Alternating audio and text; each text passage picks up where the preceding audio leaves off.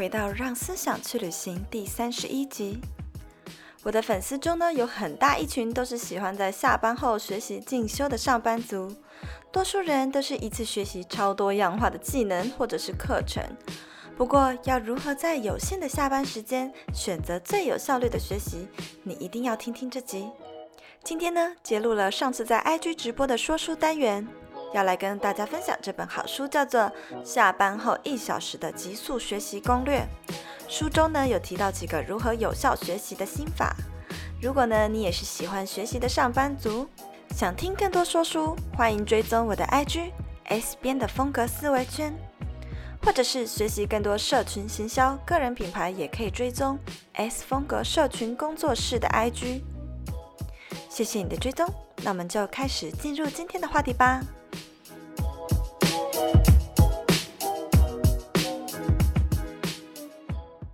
今天呢，就把我生涯定位设计课的斜杠版呢，全部都全部都上架完了。所以如果有买我的生涯定位设计课的同学，赶快跟上好不好？然后有开放加入联盟伙伴，但是呢，我把这个申请联盟行销藏在第四章，所以如果你们想要加入联盟行销，上到第四章才看得到哦。那我要先从这本书讲起，因为最多人投票投这一本书叫做《下班后一小时的极速学习攻略》。那它适合怎么样的人呢？它适合呢，就是如果你现在有一份正职工作，可是呢，你想要利用零碎时间啊，或者是下班时间进修。我以前工作很忙，一天至少要工作十个小时嘛。然后以前在墨西哥更夸张，就差不多十二个小时要，然后一个礼拜才休一天。可是我可以利用我的的零碎时间去考硕士，然后利用一年只有二十一天的假期回台湾。面试这个硕士考试，然后准备，然后还拿到入学证书。很多人就会问我说：“那我是怎么样利用这么短、这么零碎时间去做学习进修，然后做这么多事的？”大家，你们有人也是现在就是工作很忙，蛮想要利用下班时间去学更多的东西，或者是你们要考证照，也是一种进修嘛，或者是说喜欢上线上课程，或者是上我的生涯定位设计课。或者是想要转职，为转职做准备，要可是需要一些证照啊、考试啊，但是你常常都会觉得啊，时间不够，时间不够。那这本书有非常多实用的方法，我等一下都会一一的提到哦，跟你们分享。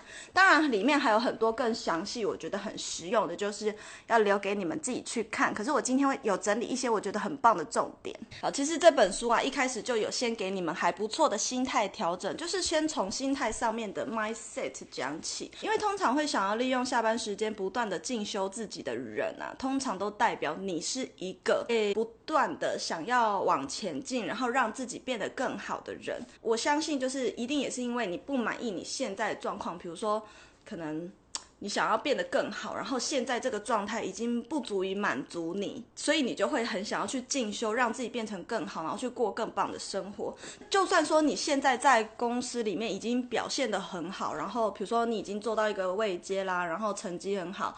业绩也很好，这也不代表一辈子你就有保障，也不代表你未来就是会一路都这么的顺遂，或者说未来你都会满足于这个状况。因为我们人的心理状态都是会很想要变得更好嘛。像我就是不容易满足，所以呢，他这里面就要去想，你要去思考的是，那你现在成绩很好，然后你的头衔很棒，你要去思考的是，可是当你拿掉了这些头衔。当你没有了这家公司的光环，那你拥有的是什么？所以他前面就有说到，就是呃要思考自己所拥有的，什么是属于你的，然后什么是不属于你的。那属于你的东西，就是比如说你所学到的技能。然后这些经验，你成长的一些思维等等，这些都是属于你的。还有可能你考到的证照，更硬实力的部分可能是证照、技能等等。然后软实力可能比如说人脉啊，然后朋友啊、同事啊，这就是属于你的。但是在职场上，什么是不属于我们的、带不走的？就是那个头衔。你离职之后，那头衔就不是你的啦。对啊，或者是说个人对公司的贡献，比如说业绩，然后还有一些实质上赚来的钱，那可能也不是进到你的口袋，对不对？所以那可能就不是你的。因为公司而认识的这个纯商业往来的客户，纯商业往来的客户，通常也是你带不走的。为什么？因为这些人通常啊会跟你联系，是因为你是什么什么公司的谁，所以呢，我才会跟你保持关系，或者是看你的脸色，因为你是哪家公司的什么主管或什么员工，所以他们才会跟你保持关系。可是当你离职之后，这些人也未必会跟你有联络，因为他们要的是那家公司的资源，而不是你这个人。所以这这有一些东西是你离职之后带不走的。这本书就是告诉你，我们即使上班在工作上职场已经很成功，也不要忘了持续的学习。这是他前面有讲到的一些心态的部分，我觉得很棒。而且啊，还有一件事情，为什么自主学习很重要？为什么？因为呢，嗯、呃，很多公司啊愿意教你，或者是能够教你的东西都很有限。如果你是新鲜人的话，一开始你们可能会很。孤单，或者是很不明白，说为什么我在公司，然后我遇到的前辈都对我爱理不理的，大家都很忙，都自己忙自己的，那为什么都不教我？可是职场就是这样子，大家只会顾着自己的利益或顾自己的业绩，每个人呢都背负着属于自己的 KPI、自己的目标或者是自己的工作，就会比较少去。照顾到新人，不过如果你现在的职场是你的前辈对你很好，那你真的要好好珍惜，因为啊，S 边看过很多公司，他们对于新人都是不理不睬的，好吗？这就是说，为什么我们除了上班这件事情，下班学习这么重要？因为公司的人不一定想要教你。你会说，哎，我进到一间大公司，我可以学到什么？学到什么？你在进去之前就会有这些幻想，对不对？但实际上，你进去了这些大公司之后，那些前辈都各忙各，谁理你，对不对？我真的遇过太多了。我觉得大部分的人卡的问题，它里面书就讲到了，也戳中，你知道吗？因为为什么不是戳中我，真是戳中很多人的心。我觉得，因为大部分人应该都很想要学习，就是我好想要学新东西，然后可是。往往卡在的不是去哪里学或怎么学，你们卡住的啊，我猜你们应该大部分人卡住，应该都是卡在说，那我要学什么？就是很想要学东西，然后也很喜欢接触新事物，然后对任何事情都保持很多的好奇心。可是第一步，其实你们都不是卡在说要去哪里学或要花多少钱学，而是卡在目标的设定。也就是说，你不知道到底学什么才好，不知道学什么东西对你的未来才是有用。很多人都卡在这里，你是不是？你们是不是？一想到就是要花钱嘛，然后我不知道要学什么，到底学什么才是对未来有帮助？那这本书呢，它就有提到要怎么样判断学什么事情才是对自己有帮助的。所以呢，书里面就有讲到你要怎么判断。呃，要学什么才好？那我要来讲，那你要怎么判断的依据是什么呢？其实我觉得他讲到几个都蛮戳中我的。第一个就是你要去检视你学的这个东西跟你自己的能力比起来是可以实现的吗？它实现的可能性。OK 吗？我刚刚说到，就是你要选择学什么技能，上什么课，你要去检视这件事情啊。你学了之后，把它应用在现实生活上的可能性到底大还不大？例如说，你去学开飞机，可是 你觉得你十年后会开飞机，或五年后开飞机的可能性到底大还不大？你去考一个机长的驾照，那你觉得可能性大还不大？或者是说现在疫情了，然后你还去考一些就是可能导游的证照，那你觉得你什么时候会用到？你懂吗？你们大概懂了哈，就是要去检视这个实现在你日常生活中的可能性。我觉得很多人在学习的时候都是靠，或者是砸钱买课程啊，学习技能啊，都是靠一股热情。靠一股热情在想说，我就去学，然后或者是我看到好多人都在学这个，然后如果没有学就没有跟上时代的趋势，但是却没有去检视现在整个社会的大环境也好，还有你自身的条件也好，所以不只是检视你自己自身，你也要检视说整个社会的大环境到底你学这个东西，你可以应用在。自己的身上，或者是对于未来到底有帮助还没帮助，这样，就这个是讲到判断要学什么才好这件事，这是实际面的部分。可是如果说另外一个心理层面的部分，就是还是要去听取你自己内心的声音。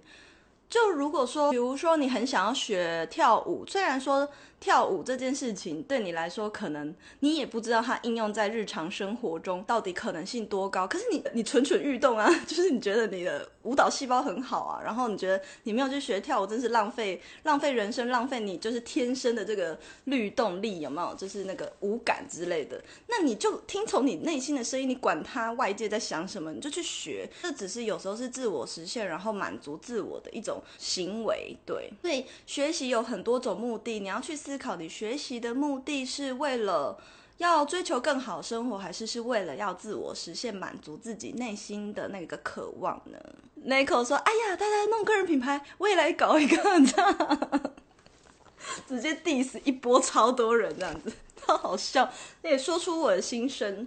对啊，现在就是很多人都是说，哎，那我也来弄，那我也来弄，可是没有搞清楚说。”到底你做这个的目的是什么？虽然说我是还蛮推广做个人品牌的这个理念，但是我觉得有太多人还没有想清楚，没有搞清楚自己应该怎么做，就突然的投入。那有时候这个就会让你走歪。如果你们觉得说突然的投入很不 OK 的话，我要工商一波，就是我的生涯一定位设计个。哦，我的斜杠版已经上架完毕喽。然后它它斜杠版就是在教大家如何去找出自己的定位，利用自己的热情跟天赋呢，去呃找出你应该要做些什么。然后还有一些就是教你怎么样分析品牌啊等等。然后从这个过程中呢，去找到你自己应该要怎么跟别人做出内容的差异化。然后也跟大家偷偷预告，就是我九月啊会有三波讲座。对，我应该不会再接了，三个就够累了，就三个就好了。有一个呢，会是在斜杠新鲜人的，这是否大学生的讲座，然后先预告一波，好不好？那日期日期出来再跟你们讲。然后有一个是在讲不离职创业的，然后是在讲多角化职癌，跟大家分享我转职的一些经验这样。然后另外一个的话，则是在讲个人品牌的内容策略要怎么做。然后这这一场讲座就是跟别的单位合作的。那大家可以期待一下哦。回到刚刚，就是说学兴趣不一定要当饭吃嘛，你要先想好，说你人生现阶段的目的是想要。先转职，然后追求更好的薪水呢？追求更好的生活，你没有什么经济压力，无忧无虑的。所以呢，你想要学新的东西来自我充实，就比如说刚刚说学跳舞嘛，就是听从自己内心的声音，这样就可以了。这两个是他讲到的判断你应该学什么东西的依据，因为有很多人都说想要学，想要进修，可是。往往不是卡在怎么做，或是要花多少钱，而是卡在不知道要学什么。书里面有还有讲到一点呢，他在讲说，呃，很多人都没有办法下决定，有时候是因为不是因为他不知道学什么，他已经想好要学什么，可是往往你无法下决定，是因为呃有太多选择了，又或者是你周遭的人给你太多意见跟声音，所以先了解自己，直压一版就会带你们了解自己，好不好？了解自己之后，你就知道你要什么，然后。你就才会把钱砸在对的地方，才能够好好的投资自己嘛。然后第三个，他要讲到一个重点，就是。如果你说你现在已经是上了一堆课的人，然后你觉得哦，天哪，我下班时间呢，然后时间已经不够，又有那么多东西要学，你就必须要停下来检视你正在学的这些东西，有没有哪一些是霸占了你重要时间，或者是让你错失一些很更重要的事情的学习，这个还蛮重要的。因为我发现，嗯，蛮多粉丝还有创作者都是学习控，然后可能一次就买了好多好多课程呐，然后。呃，参加了好多讲座，所以一个月行程满满，都就超忙。当然很忙很忙，但是呃，他可能同时也是上班族，maybe，或者是说他时间很少。但通常这样的学习会让他更混乱，他到底学这些要干嘛？然后会让他更混乱，说，诶，那我接下来可以用这些做什么？或者是根本就摆在那，因为太多东西。然后反而拖延了他的进度，所以你应该要去抛弃让你失去重要价值的无用学习。它里面就有讲到说，如果说你平常你要去考硕士，好，结果你上班的时间不好好上班，然后都拿来读书啊、考证照啊，结果害你的公司业绩下降，被主管定等等，那这个就是拖累你的学习啊，搞不好你考的证照根本就对你没有帮助。你如果真的学太多东西，然后反而拖累你。你要去检视，并且放弃它，或者是将它摆在最后一个顺位。然后艾斯说这部分太重要了，我觉得我就是上太多，心好累，每天都觉得透不过气。对，我觉得这就是大家的，我觉得大家很可爱，就是说很喜欢东西，然后对任何东西都充满了好奇心。可是好像对于分配时间这件事情，蛮不知道怎么做的哈。这个后面也会有讲到。然后他也提到一个啊，就最后一个要怎么分辨说要学什么，他有讲到说你应该要区分现在跟未来，就是说你现在有没有真的很急需要这些知识？那如果不急需要的话，未来会需要吗？可是你的未来又是多久后的未来？因为三个月后是未来，那就蛮急的嘛。但是五年后、十年后也是个未来啊，那它急吗？那它对你的用处大吗？就是你要去思考这些这么多的学习对你来说到底有用还没有用，或者是它就只是在拖累你而已。不要听一句话，有些人就会跟你说，先学起来放嘛，学起来放，你总有一天会用到。可是你要想，这本书是写给上班族，上班族跟学生不一样，上班族就没什么时间呐、然后或者是说线上有非常多斜杠的人，斜杠青年根本就更没时间，因为我们有很多事情要做，而且。每一件事情都跨领域的事情，所以呢，上班族跟学生不一样点，你要考量到说你要在哪里学，什么时候学，跟怎么学才会有效率的吸收。所以他就有讲到说，里面有写到高效学习的四大要素，第一个呢是时间上的安排，然后再就是场所的选择，比如说你要去看你是不是。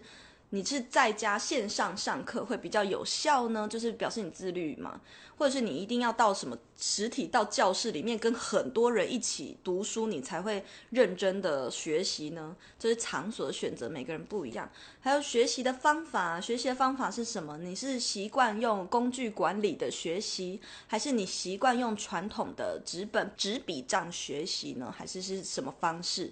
然后再来是生活管理也很重要，为什么？因为它是针对上班族写的学习嘛，所以学生可能生活管理不是那么重要，因为你每天规律的去学校，其实就是一个有秩序的学习。可是对于上班族来讲，我们上班已经很累，然后下班又要学这个学那个。所以你自己的生活要管理好，你才能够腾出多的时间去做有效学习。所以里面那么讲到蛮多重点的。好啦，他又讲一些偷时间的一些技巧，因为很多人都问我说，我以前在 L 上班，然后因为做媒体业啊，我好像之前。线上应该很多人都有听我讲过，就是我那时候为了要不离职创业，就是为了要成立我的工作室，然后还没有离职的时候，我是怎么利用时间？就是我走在路上，边过马路边用手机，一边经营社群，然后在搭捷运的时候开始思考，诶，我要发什么文？可是其实这些零碎时间，我不止处理我自己 S 边的账号，我还要一边处理公司的 IG 啊，或者是公事等等。对，所以我是利用非常非常零碎的时间在做事情。那有很多人就会说，诶，为什么我在墨西哥工时这么长，每天要上班十二小时，每个礼拜只休一天，然后我还可以考到硕士？在台湾的时候，每天工作这么忙，然后我还可以成功的不离职创业，我到底怎么利用时间的？其实这本书也有讲到一些蛮重要的观点。我几乎没有买什么课程，真的，我好像比较投入在自我学习，可是是以看书的方式，就跟乌喵很像，对，然后快速吸收。重点的吸收，我觉得上课是因为可能我们有太多事情要做，也没什么时间上课了。这也是跟自学力有关，就是我也常常就是跟粉丝们讲说，如自学力很重要，因为如果你有相对自学力跟行动力，可以帮你省下不少的上课的费用。就像很多人都有去上那个盖网站的课嘛，可是像我就没有啊，我也是自学啊，就自己弄自己的网站。不一定要花钱上课啊，也不一定要花钱外包，我也是可以做出一个漂漂亮亮的网站。那我刚刚讲到就是时间的利用的一些技巧，偷时间的技巧，你们想知道吗？我来分享书中里面的，然后顺便讲一些我自己有应用到的。好了，第一个是同步零碎时间。什么叫同步的零碎时间呢？这是我自己看完之后归纳出来的一些重点，不是不是书里面写的。同步的零碎时间，比如说。我现在正在泡咖啡，然后，呃，我就顺便来做个运动伸展。同步的零碎时间，这这是一个零碎时间。可是你在做这件事情的时候，你在等待嘛，所以你等待过程就可以顺便做伸展跟运动这样。然后呢，吃午餐的时间跟搭车的时间，可能我就拿来听 podcast，听 podcast 也是一种学习呀。好，这个就是刚刚讲的零碎时间的同步。那比如说搭捷运这十五分钟，我正在搭捷运，正在通勤，可是我正在做别的事情，这就是一些同步的零碎时间。我有时候会同步听 podcast，然后又去做。别的事嘛，你们应该也会有这个习惯吧？大家有没有边吃午餐边听我的 podcast 呢？我的 podcast 叫做《让思想去旅行》，应该很多人都有收听吧？好吗？好，然后第二个我自己的方法就是我会大量的集中利用时间。什么叫做大量的集中？也就是说，我觉得这个方法比较适合你正在进行一个很艰深的 project，就是比较难的 project，或者是很艰深的学习。比如说你上的这个课是要非常。集中精神，然后花很多心力的，那我就会大量的集中学习，就是刻意的规划一个时段只做这件事情，不是时段，应该说刻意的规划几天，集中全部都是在做这件事情，这个是一个方法。这个方法呢，也可以让你在一个有限的时间内，因为你自己规定什么时间内一定要学完，就会让你比较快速的。呃，进入状态，连续的集中学习也可以很快的就吃下这些知识。那这个东西不只是用在读书、考证照或者是转职什么的，我觉得就是像上班族进行什么专案，或者是说像我自己在创业，然后我有很多工作要做。假设我可能下个礼拜我就要提交一个讲座的简报，那我就会刻意的画出两天，然后这两天就全部一天把。讲座的讲稿写完，然后另外一天就一整天都在做这个讲座的。PDF 档，这样大概有了解吧？刻意画出一个时段呢，只做这件事情，这个比较适合你正要进行一个高难度或者是比较累人的 project。有些人会把这个东西呢切碎，课程或比较难的学习跟专案，我觉得把它切碎来执行未必是一个好事。比如说你要考一个很难的证照，然后呢你把它切碎，拉很长的时间来考的话，也未必是好事了。那刚刚讲的是大量集中，然后再来就是切碎的分散学习，切碎分散。学习我觉得就很适合一种人，就是你兴趣很多变，然后你的学习喜欢很多样化，然后就像刚刚有人是一次买很多个课程嘛，那你就很适合分散学习。可是这个分散学习就是可能你一天内有规划出不同的时段，然后去做不同的事情。比如说有你总共有 A、B、C 三种课程。可是我今天看 A，然后下午看 B，明天可能早上看 C，下午看 A，这样交叉的去学习，这样交叉学习呢，会让你一直不断的保持新鲜感，所以会比较适合兴趣很多变的人。这个也是我自己的一个方法，因为我有时候一件事情容易腻的时候，然后我可能同时有一大叠书要看，我就会交叉的读书。这本书其实的一些方法啊，重点啊，它里面还有讲到你要怎么安排周末去学习，然后。然后你要怎么样让你生活啊、休息啊、学习都达到一个平衡点？书里面都有讲到哦，我就不要破梗那么多了，不然都被我讲完，你们就不用看，要自己阅读去体会，好不好？嗯、呃，书有后面的四分之一的部分，就是最尾巴大概这么多的部分，四分之一的部分，在讲的是考试、考试策略。你懂吗？所以它会有一个章节啊，是很否这种你正在考证照啊，或者是你上班族，然后你同时又要考硕士啊，要升学，有要考试或者是考公务员的人，对，所以它后面有一些什么考试策略，可能就不是适合每一个人，你知道吗？因为如果你没有要考试，看这个没什么用。我知道现在有一些创作者要考证照嘛，那他就讲到说，你考证照有时候是你本来就有这些经验。可是因为你接下来要做的事情是需要可能法规啊，或者是因为环境的关系，你需要一个证照去支撑你做这件事情，你就要有思辨力的学习，就是想说，那我现在考这个证照，我真的要每一题每一页都看过呢，还是我去背考古题考到就好呢？哦，我自己是觉得啦，如果那个证照学的东西就是很硬，可是实际上的操作你本来就很有经验的人，证照只是一张纸，你就 open book 嘛，或者是你就死背考古题，然后只是为了要拿到那个证照合乎法规而已，那就没什么。台湾啊，很多职业很奇怪，就是觉得你一定要有证照要干嘛要干嘛。但其实我觉得有实作经验才是最重要的，好不好？好啦，那就是这本书喽。那今天的直播就到这边喽，再见喽，拜拜。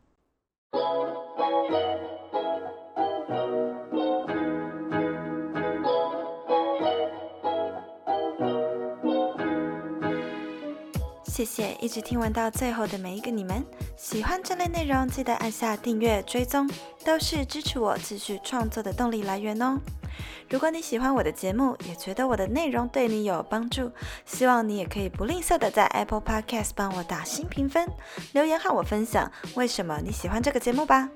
那我们就下次见喽，拜拜。